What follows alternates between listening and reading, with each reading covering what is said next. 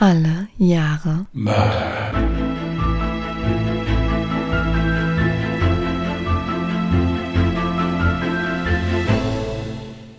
Herzlich willkommen zu Alle Jahre Mörder, der True Crime Podcast mit Christian, hallo. Und Jasmin. Hi.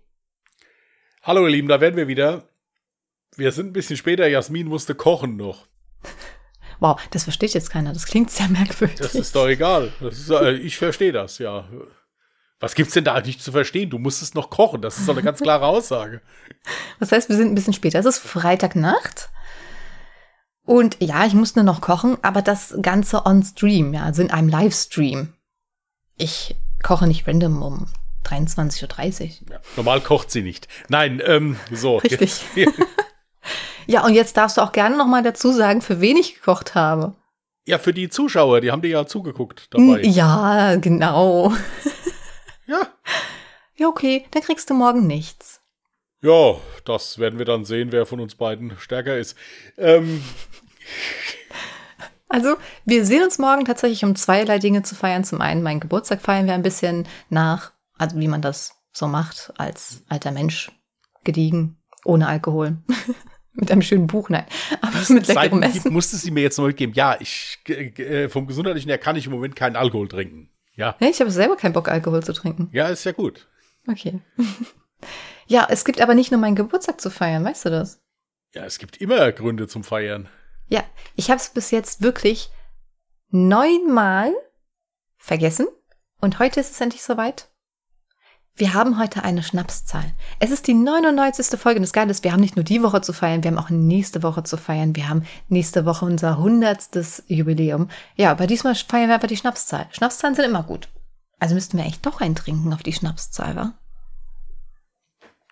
Ja, ich habe hier ganz leckeres äh, Wolwig-Wasser. Dann hier auf dein Wohl. Ja. War die Flasche überhaupt auf? Ja, okay. das sah gerade voll lustig aus. Ja, also das klappt noch. Also so halbwegs. Ich merke noch, wenn Flüssigkeit in mich rein beziehungsweise aus mir raus, das klappt noch alles.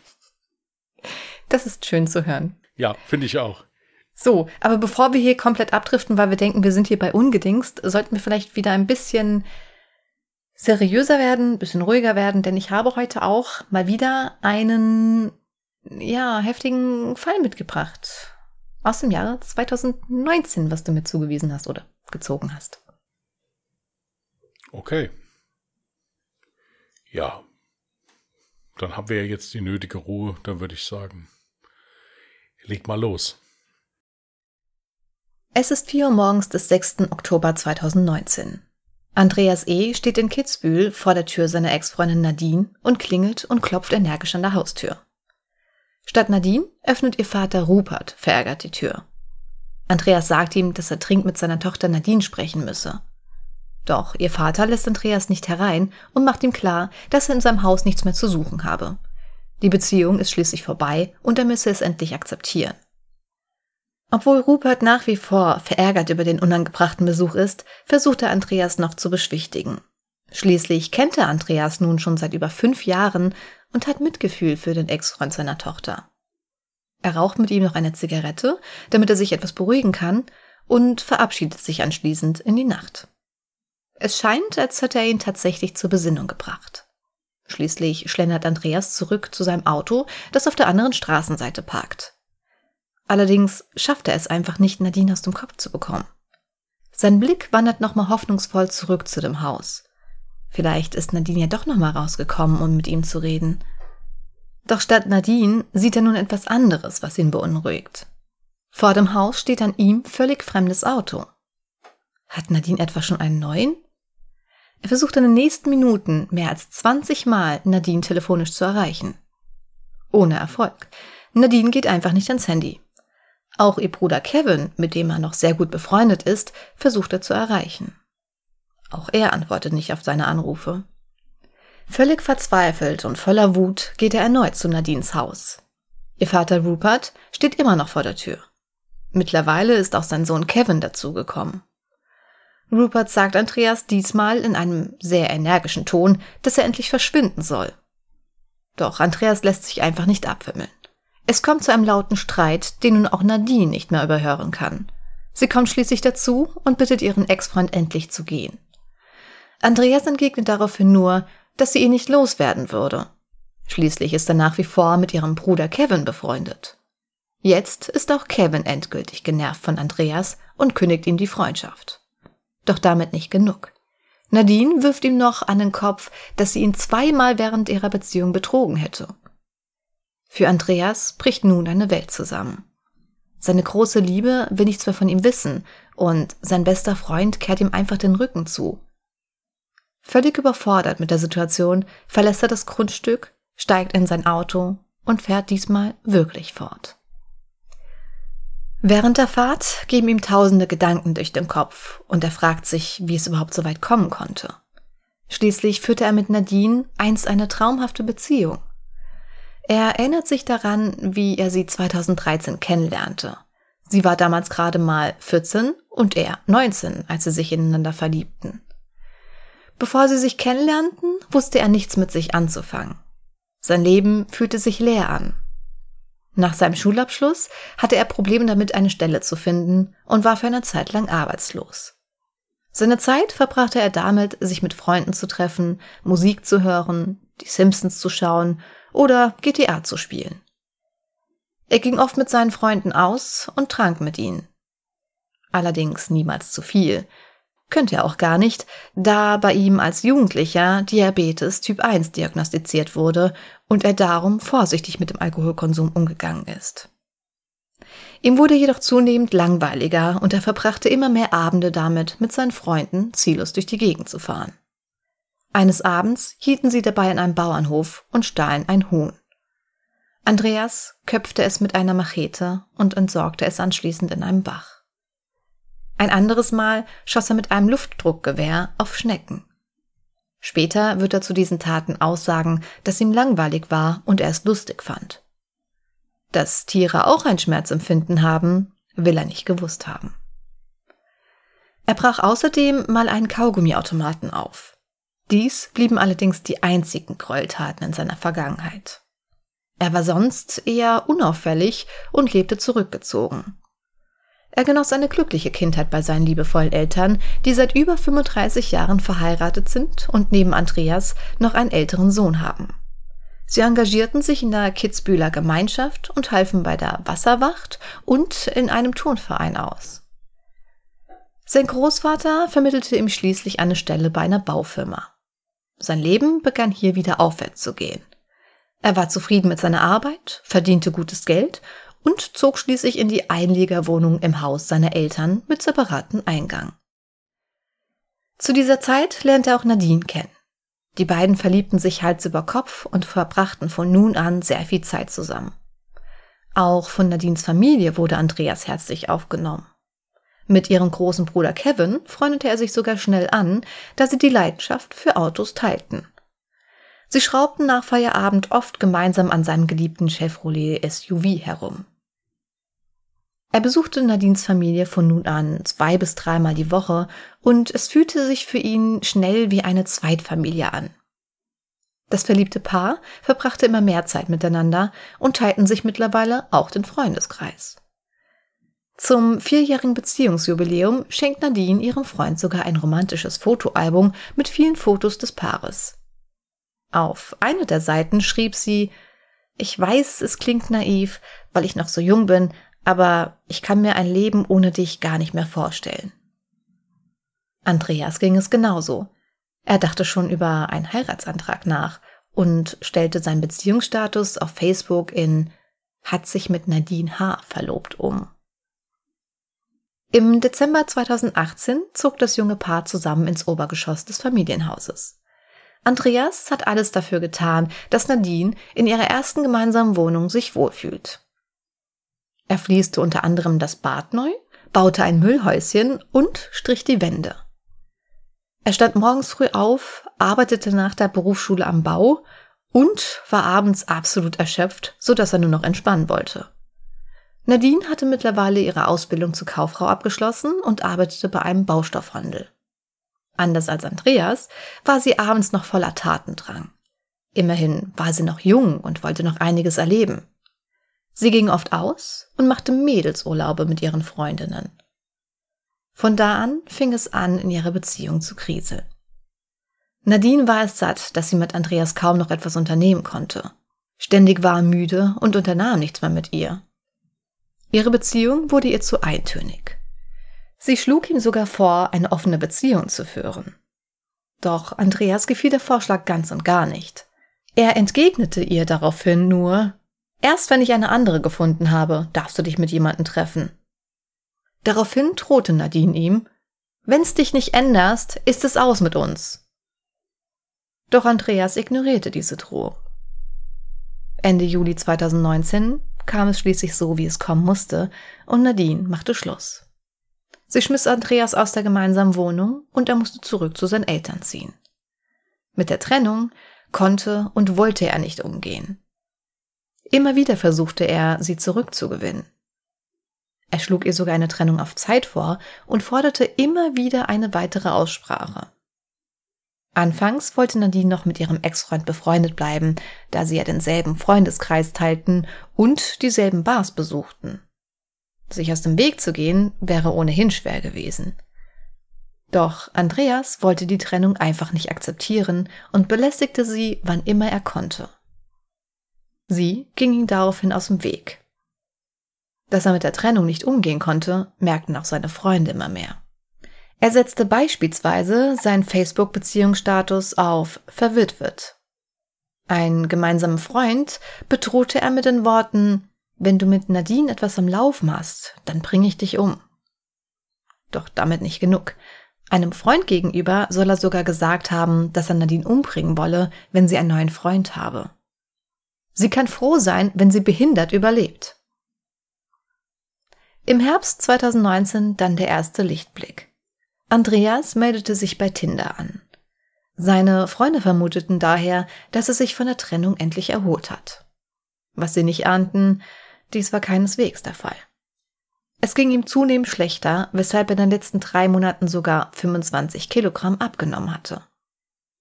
Am 5. Oktober verabredete sich Andreas mit Nadines Bruder Kevin und dessen Freundin. Nachdem sie gemeinsam in einem Restaurant gegessen hatten, besuchten sie anschließend die Kitzbühler Bar The Londoner.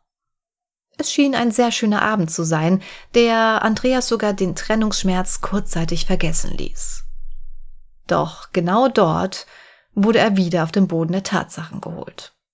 Sie trafen in der Bar zufällig auf Nadine und eine Freundin. Und wieder erzwang er ein Gespräch mit ihr. Sie war sichtlich verärgert und schrie nach einer kleinen Auseinandersetzung, dann sind wir eben keine Freunde mehr. Anschließend verließ sie die Bar mit ihrer Freundin. Sie sagte ihr, dass sie sich von einem gewissen Florian, den sie schon seit ein paar Wochen kennt, abholen lassen will und bot ihr an, mitkommen zu können. Sie lehnte ab. Das war das letzte Mal, dass sie Nadine gesehen hat. Eine Stunde nachdem Nadine und ihre Freundin The Londoner verlassen hatten, machten sich auch Andreas, Kevin und dessen Freundin auf den Heimweg. Sie holten sich gemeinsam ein Taxi und wollten erst Andreas nach Hause bringen. Doch kurz vor der Abfahrt sprang er aus dem Taxi und sagte, dass er noch dringend mit Nadine sprechen müsse. Er setzte sich in sein Auto und fuhr so schnell er konnte zu Nadine. Dort steht er nun. Verletzt und zurückgewiesen von der Frau, die er liebt. Und alleingelassen von seinem besten Freund und seiner Zweitfamilie. Seine Trauer wechselt schlagartig zu Hass und Enttäuschung. Wie im Tunnelblick fährt er nach Hause holt sich die Pistole seines Bruders, die dieser legal besitzt und in einem Tresor aufbewahrt, und zwei volle Magazine, 20 Schuss Munition, ein Messer und ein Baseballschläger. Es ist mittlerweile ungefähr 5.30 Uhr, als Andreas zum dritten Mal an der Tür der Familie H. klingelt. Der Vater Rupert öffnet erneut ahnungslos die Tür. Noch bevor er irgendwas sagen kann, schießt ihm Andreas zweimal aus nächster Distanz in den Kopf. Anschließend geht er ins Haus, zu Kevins Zimmer. Fünfmal schießt er auf seinen besten Freund, bis er ihn schließlich mit einem aufgesetzten Kopfschuss tötet. Die Mutter von Nadine wird von den Schüssen wach und rennt sofort zur Tür des Schlafzimmers. Auch sie erschießt er.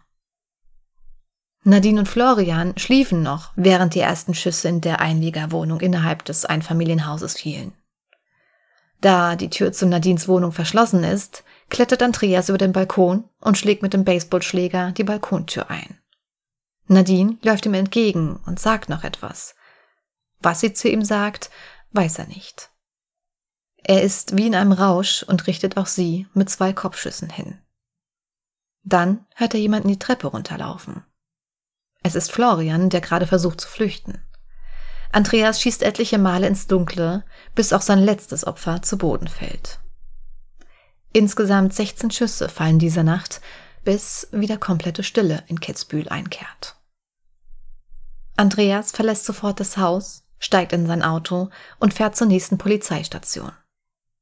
Dort legt er um 6 Uhr morgens seine Pistole, den Baseballschläger, das Messer und die restliche Munition auf den Empfangstresen und sagt emotionslos, ich habe soeben fünf Menschen ermordet. In seiner anschließenden Vernehmung wirkt Andreas weinerlich, aber dennoch ruhig auf die Beamten. Er ist zwar in der Lage, die Ereignisse klar und strukturiert zu schildern, jedoch kann er eine Erklärung für seine Tat nicht geben. Ein anschließender Alkoholtest bestätigt, dass Andreas Alkohol im Blut hatte. Jedoch nur so wenig, dass er zum Tatzeitpunkt vollkommen zurechnungsfähig gewesen sein muss. Auch die anschließende Spurensicherung kommt zu dem Schluss, dass sein ausführliches Geständnis der Wahrheit entsprechen muss und keine Lücken aufweist. Bis zu seiner Verhandlung kommt er in die Justizanstalt Innsbruck in U-Haft. Neben einer psychiatrischen Behandlung wird seine Zelle videobewacht, damit ein möglicher Suizid verhindert werden kann. Der Prozess beginnt am 12. August 2020 im Landesgericht Innsbruck. Unter Tränen gesteht er erneut die Taten und bekennt sich schuldig. An die Tat könne er sich nicht mehr erinnern, nur die letzten Atemgeräusche, die seine Opfer gemacht hätten, könne er nicht mehr vergessen. Als die Richterin ihn fragt, Sie haben einmal zu ihr gesagt, Gib mir eine Chance, können wir es nicht probieren? Was hat sie daraufhin gesagt? Nein, nein, hat sie gesagt. Und was ist Ihnen an dieser Antwort nicht klar genug? fragt die Richterin. Sie sei einer endgültigen Aussprache aus dem Weg gegangen, erwidert Andreas E. Obwohl sie vorher Nein, Nein gesagt hat? Andreas E. verstummt. Dann sagt er, Sie haben recht. Weiter fragt die Richterin, haben Sie davor schon mal daran gedacht, Nadine etwas anzutun? Sie sollen im Freundeskreis mehrmals angegeben haben, wenn Nadine einen Freund hat, dann bringe ich ihn um, und sie kann froh sein, wenn sie überlebt und schwerst behindert ist. Daraufhin antwortet Andreas, ja, das sagt man halt einfach so. Schließlich fragt die Richterin nach dem Warum. Ich kann mir das nicht erklären. In dieser Nacht ist alles zusammengekommen. Ich bin von vielen Seiten verletzt worden. Niemand kann was dafür. Es war jeder unschuldig. Ich hatte keinen klaren Gedanken. Bin nur gerade ausgegangen. Ich sehe jeden Tag das Gesicht von den Menschen, die ich erschossen habe. Das macht man nicht absichtlich. Ein psychiatrisches Gutachten ergibt, Andreas E. war voll zurechnungsfähig. Er neige zu undifferenzierten Denken und habe ein starkes Bedürfnis nach Stabilität und Zugehörigkeit. Letzteres habe ihm die Beziehung zu seiner Ex-Freundin Nadine H. gegeben. Das änderte jedoch nichts daran, dass Andreas E. keine psychische Krankheit habe. Er wusste, was er tat und hätte anders handeln können. Auch habe es Andreas E. nach der Trennung an Zuneigung von seinen Eltern gefehlt. Die emotionale Innigkeit in seinem Zuhause sei auf der Strecke geblieben. Er sei nie darauf angesprochen worden, was mit ihm los sei, obwohl er insgesamt 25 Kilogramm abgenommen habe. Er habe kaum ein Vokabular für emotionale Zustände. Es gehe ihm gut oder schlecht. Er sei undifferenziert in Selbst- und Fremdwahrnehmung, kenne nur schwarz oder weiß kein Grau. Wegen des ausführlichen Geständnisses und der eindeutigen Spurenlage endet der Prozess bereits nach einem Verhandlungstag. Andreas E. wird in allen fünf Morden schuldig gesprochen und zu einer lebenslangen Haftstrafe verurteilt. Okay. Ja, das war ein ziemlich heftiger Fall. Muss ich also echt sagen. Ja, und das war für mich wieder so ein klassisches Beispiel von so jemandem, der komplett rot gesehen hat, einfach dann mal. Ja. So, also das fand ich krass. Es ist für mich ehrlich gesagt auch beängstigend, wenn ich über so einen Fall recherchiere und mir dann vorstelle, das hätte jedem passieren können. Ich meine, jeder hat, also fast jeder, aber so viele Menschen haben eine Ex-Beziehung und mit Sicherheit wird da der ein oder andere Partner oder Partnerin dabei gewesen sein, der oder die die Trennung nicht so gut verkraftet hat und auch um Aussprache gebeten hat oder versucht hat, irgendwie die Beziehung nochmal aufleben zu lassen. Und wenn ich mir jetzt vorstelle, ich meine, davon geht ja keiner aus. Ich gehe auch nicht davon aus, dass ein Mensch, mit dem ich ähm, ja über vier Jahre lang oder fünf Jahre lang eine Beziehung habe, dass, dass der zu solch einer Tat fähig ist. Man ist ja nach so einer langen Zeit, die man sehr intensiv miteinander verbringt, eigentlich der Meinung, dass man den Partner in- und auswendig kennt und jeden seiner nächsten Schritte wahrscheinlich auch erahnen kann.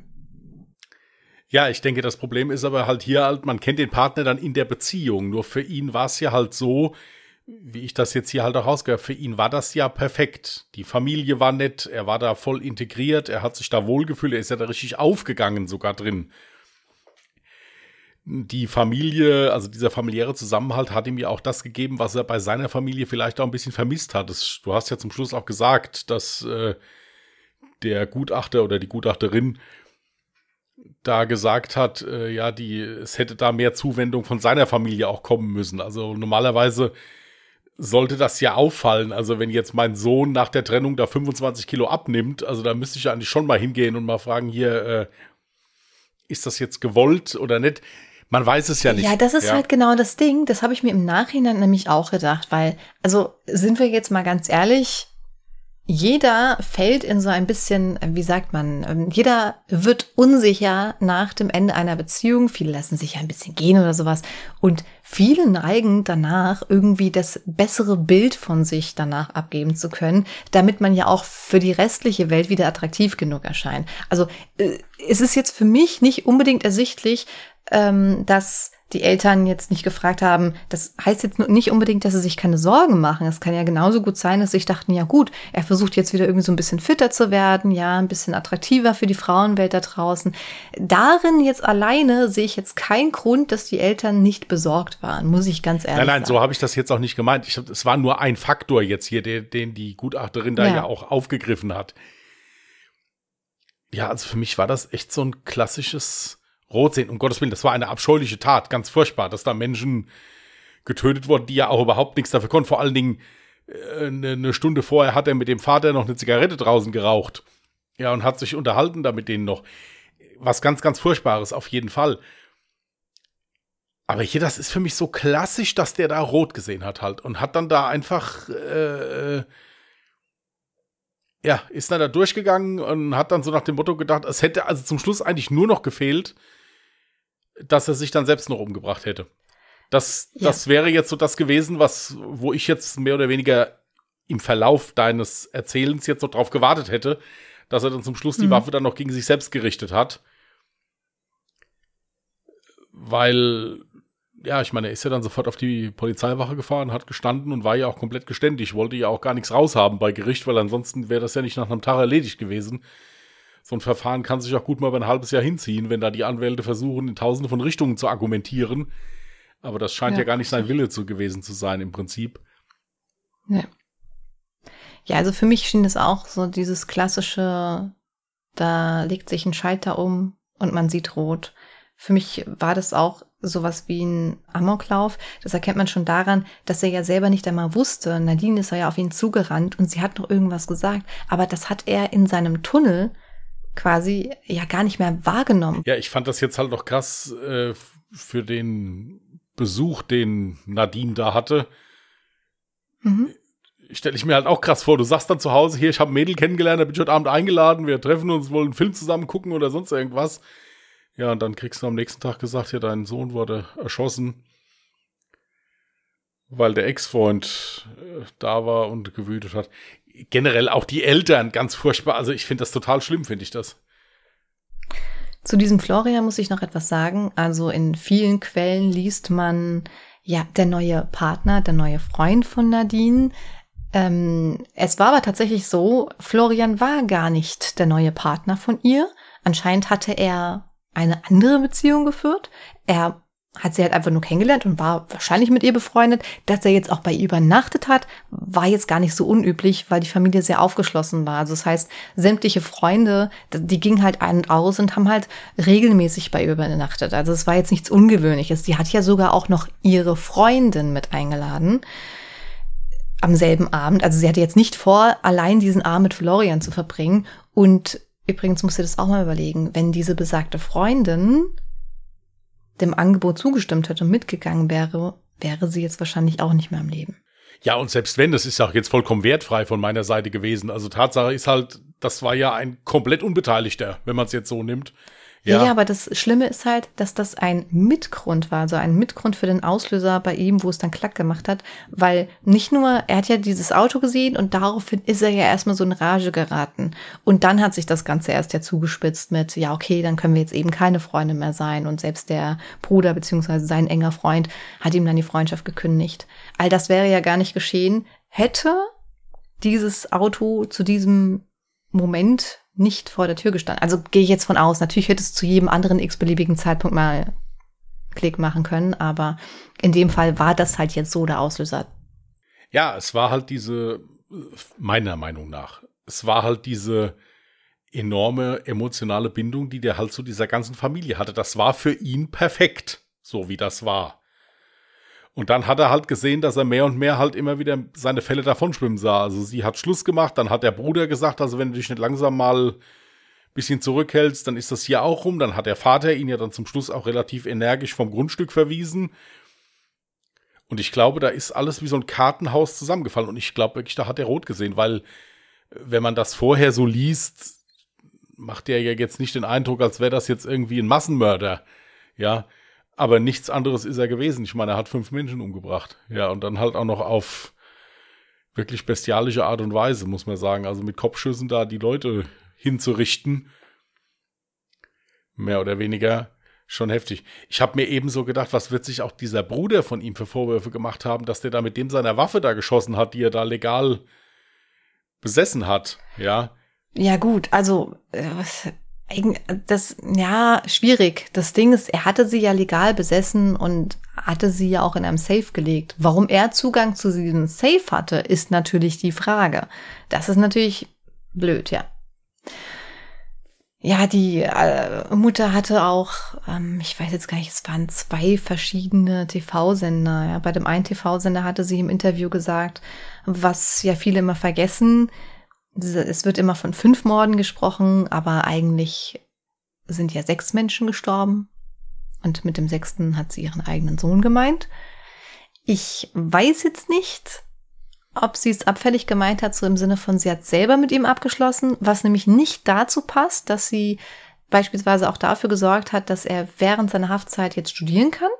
Also in der Haftzeit hat er jetzt wohl ein Studium angefangen. Ja, auch hier muss man halt sagen, es ist halt auch für die Angehörigen von den Tätern halt immer sehr schlimm. Ich meine, da sitzt dann der Sohn, der Vater, die Mutter, der Ehemann, Ehefrau, sonst irgendwas und du hast ja trotzdem eine emotionale Bindung zu dem, auch wenn der jetzt ein Verbrechen begangen hat. Das ist auch für diese Menschen sehr, sehr schwierig und sehr, sehr schlimm. Ja. ja natürlich. Und natürlich kann da jeder von außen stehen und sagen, ich würde doch sofort den Kontakt abbrechen. Ja, so einfach ist das nicht. Zuweilen du hier jetzt auch noch sagen kannst, okay, es kann ja wirklich sein, dass der gar nicht Herr seiner Sinne war dabei. Der muss ja deswegen nicht psychisch krank sein. Also hier, das hört sich für mich wirklich so an, als hätte der klassisch rot gesehen einfach und hätte die Taten da begangen, was nicht heißen soll, dass diese Taten nicht bestialisch schlimm waren und auch nicht bestraft gehören. Das ist nun mal so. Er hat fünf Menschen umgebracht. Dafür muss er bestraft werden. Ich gehe davon aus, dass in der Haft auch noch mit ihm gearbeitet wird. Im besten Fall. Ja, also psychologische Betreuung erhält er in der Haft auch. Das mit dem Studium, das ist wirklich nichts Seltenes in langen Haftstrafen, dass die Menschen da halt die Möglichkeit gegeben bekommen, Briefstudiengänge zu machen. Oder gibt ja auch einige, die erstmal ihren Realschulabschluss nach oder Hauptschulabschluss nachmachen müssen, je nachdem, was die halt für einen mhm. Bildungsstand haben. Weil du musst ja trotz allem einem Menschen auch irgendeine Perspektive bieten, auch wenn der im Gefängnis ist. Also der muss ja irgendeinen Grund haben, auszustehen morgens. Ich wollte es nur mal sagen, weil es in einem Bericht so rüberkam, als hätte die Mutter selbst mit ihrem Sohn abgeschlossen und gesagt, ich will nichts mit ihm zu tun haben und das ist für mich kein Mensch mehr oder er lebt nicht mehr, weil er diese Morde begangen hat, was aber dann halt gleichermaßen nicht dazu passt, dass sie dann dafür gesorgt hat, dass er das Studium während seiner Haftzeit absolvieren kann.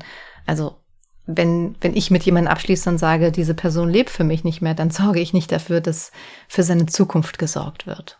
Ja, ich, es, dann ist mir völlig es egal. könnte vielleicht sein, dass sie einfach damit meinte, so den Andreas, wie man ihn sonst so gekannt hat und wie er sonst so war, halt vorher, vor dieser Tat.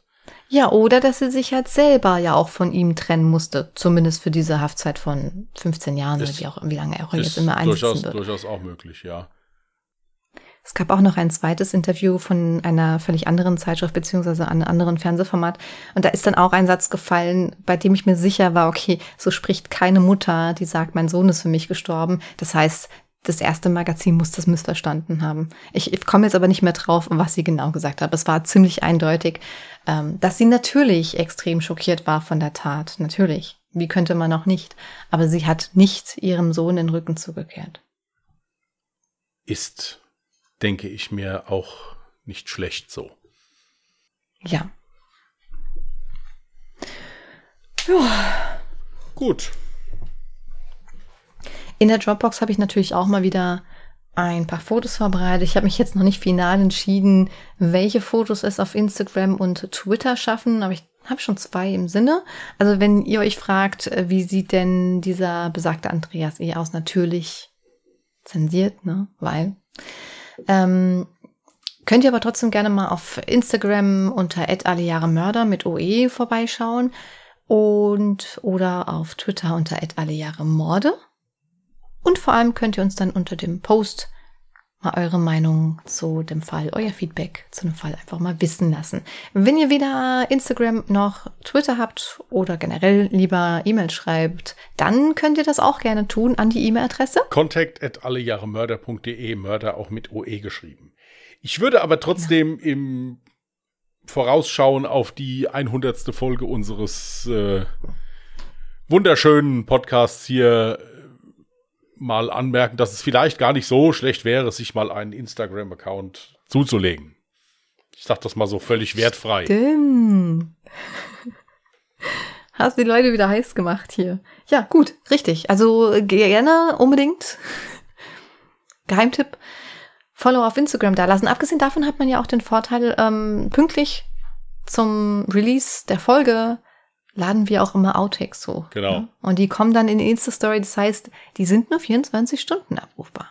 Ja, das ist so die Plattform, wo es eigentlich immer so die aktuellsten Infos gibt oder sowas. Ja, ich, ich bin eh nicht so mit Twitter. Ich weiß nicht, ich verstehe diese Plattform nicht. Entweder sie mag mich nicht oder ich mag sie nicht. Irgendwie werden nicht so warm miteinander. Vielleicht kommt das noch. Vielleicht muss ich noch älter werden. Oder ich bin schon zu alt. Gut. So möchtest du mal ein neues Ich wollte sagen, soll ich dir noch in der Zeit, wo jetzt, wo du noch jung bist, schnell noch ein neues Jahr raussuchen Oh, vielleicht? danke, ja. das hast du schön gerne, gesagt. Gerne, Ja, sehr gerne. Mhm. 1981. Hatten wir beide bereits, aber vielleicht finde ich ja noch was. Gut.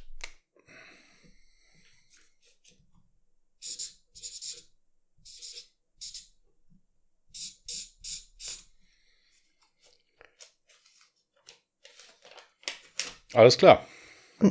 An der Stelle noch eine Bitte an unsere Zuhörer und Zuhörerinnen. Schickt uns bitte Fallvorschläge. Irgendwann wird es dann schwierig, einen Fall zu finden. Also 1981 war jetzt mein gezogenes Jahr und ich habe jetzt natürlich nicht im Kopf, welche Fälle wir da in dem Jahr bereits hatten. Deswegen Fallvorschläge auch gerne als Nachricht über Instagram, über Twitter oder auch gerne per E-Mail. Ihr könnt natürlich alle möglichen Informationen in den Shownotes nochmal nachlesen. Und wenn ihr unsere lieblichen Stimmen nicht eine Woche lang vermissen möchtet, dann könnt ihr auch gerne am Mittwoch, also Mittwochnacht, bei Ungedingst reinhören. Ungedingst ist unser unperfekter Podcast, der einfach nur so ein bisschen Privat-Talk ist. Natürlich auch in den Shownotes verlinkt. Okay. Dann würde ich sagen, können wir Deckel drauf machen. nächste Woche bin ich wieder dran. Habe einen interessanten Fall gefunden, geht in ein Metier, was ich sehr, sehr spannend finde, schon von Kindesbeinen an. Deswegen muss ich aufpassen, dass ich nicht zu fachlich werde in dem Metier, aber ihr werdet es erleben. Es geht ins Rotlichtmenü. Na, ja, ja, schon von Kindesbeinen an schon immer, schon immer da unterwegs gewesen. Äh, nein, geht um was anderes. Aber äh, ist so in Deutschland noch nicht gemacht worden. Zumindest habe ich noch, habe es noch nicht gefunden als Podcast. Also insofern bin ich gespannt und ich gebe mein Bestes, das halbwegs hinzukriegen. Okay, ihr Lieben, dann wünschen wir euch einen schönen Wochenstart. Lasst euch gut gehen. Wenn ihr Lust habt, wie gesagt, hört mal bei Ungedingst rein, unten in den Show Notes. Bis dahin, passt auf euch auf und tschüss. Macht's gut. Bye.